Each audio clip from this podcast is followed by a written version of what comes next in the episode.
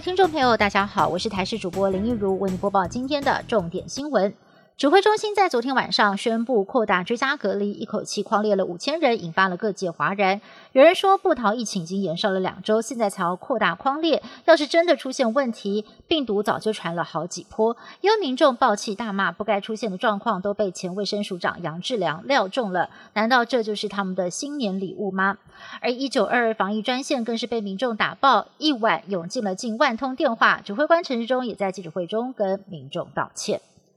布桃院内感染扩大框列五千多人，临近县市严阵以待。金龙表示，目前有两位市民因为刚从布桃出院或者是陪病，新增为居家。隔离对象，而新北市则是接获三十人，但是市长侯友谊预估大概呢会框列四百到五百人，更下令即日起新北市辖区内的五十四家医院全部都禁止探病，陪病者仅限一人。但是台北市直到下午都还没有拿到名单，目前只有掌握有四十四个人从布桃转诊到台北市就医。台北市长柯文哲很忧心，近期返台人潮众多，再加上布桃扩大框列，台北市的防疫旅馆量。能已经快要爆表了，再度呼吁中央应该要限制每天的入境人数。卫福部立桃园医院爆发群聚感染，卫福部在二十四号框列将近五千人居家隔离，疫情变得非常紧张。国内有一家保险公司，一年的保费只要五百块钱，收到隔离通知书就理赔十万块钱的防疫神单，造成了民众疯抢。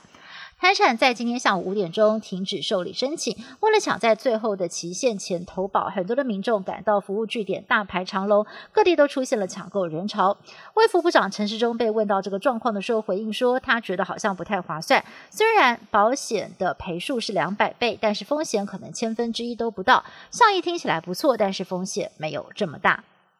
美国的新冠疫情严峻，总确诊数突破了两千五百万例，死亡人数直逼四十二万。最新的预测模型显示，五月一号之前，全美的总死亡人数会来到五十七万。美国媒体报道，总统拜登将寄出旅游禁令，禁止近期到访过南非的非美国公民入境。此外，前总统川普在卸任前曾经宣布，二十六号要解除对巴西、英国、爱尔兰跟欧洲等国的入境限制。拜登也将恢复禁令，对三十个国家下达旅游禁令。香港佐敦一带疫情严峻。在封锁了将近两天，并且完成强制普筛之后，终于在二十五号凌晨解封。而这次香港首度封区，针对大约七千名住户进行筛检，最后发现十三起确诊病例，阳性率只有百分之零点一七。不少的专家批评检测的成本效益低，还有不少人因此没有办法外出工作，重创民生经济。防疫模范生纽西兰最近也出现了疫情破口，继去年十一月之后发生了首起的本土案例。有一名五十六岁的妇人从欧洲返国，隔离十四天之后二采阴都是阴性，没有想到却在解除隔离之后第十天确诊，而且证实他感染的是相当棘手的南非变种新冠病毒。当局正在调查这名妇人是否是在防疫旅馆当中经由空调被同层楼的感染者所传染。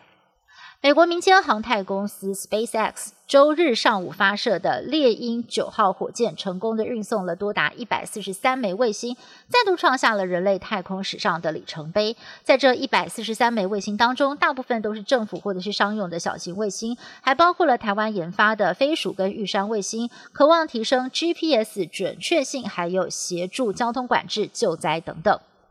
以上新闻是由台视新闻部制作，感谢您的收听。更多新闻内容，请您持续锁定台视各界新闻以及台视新闻 YouTube 频道。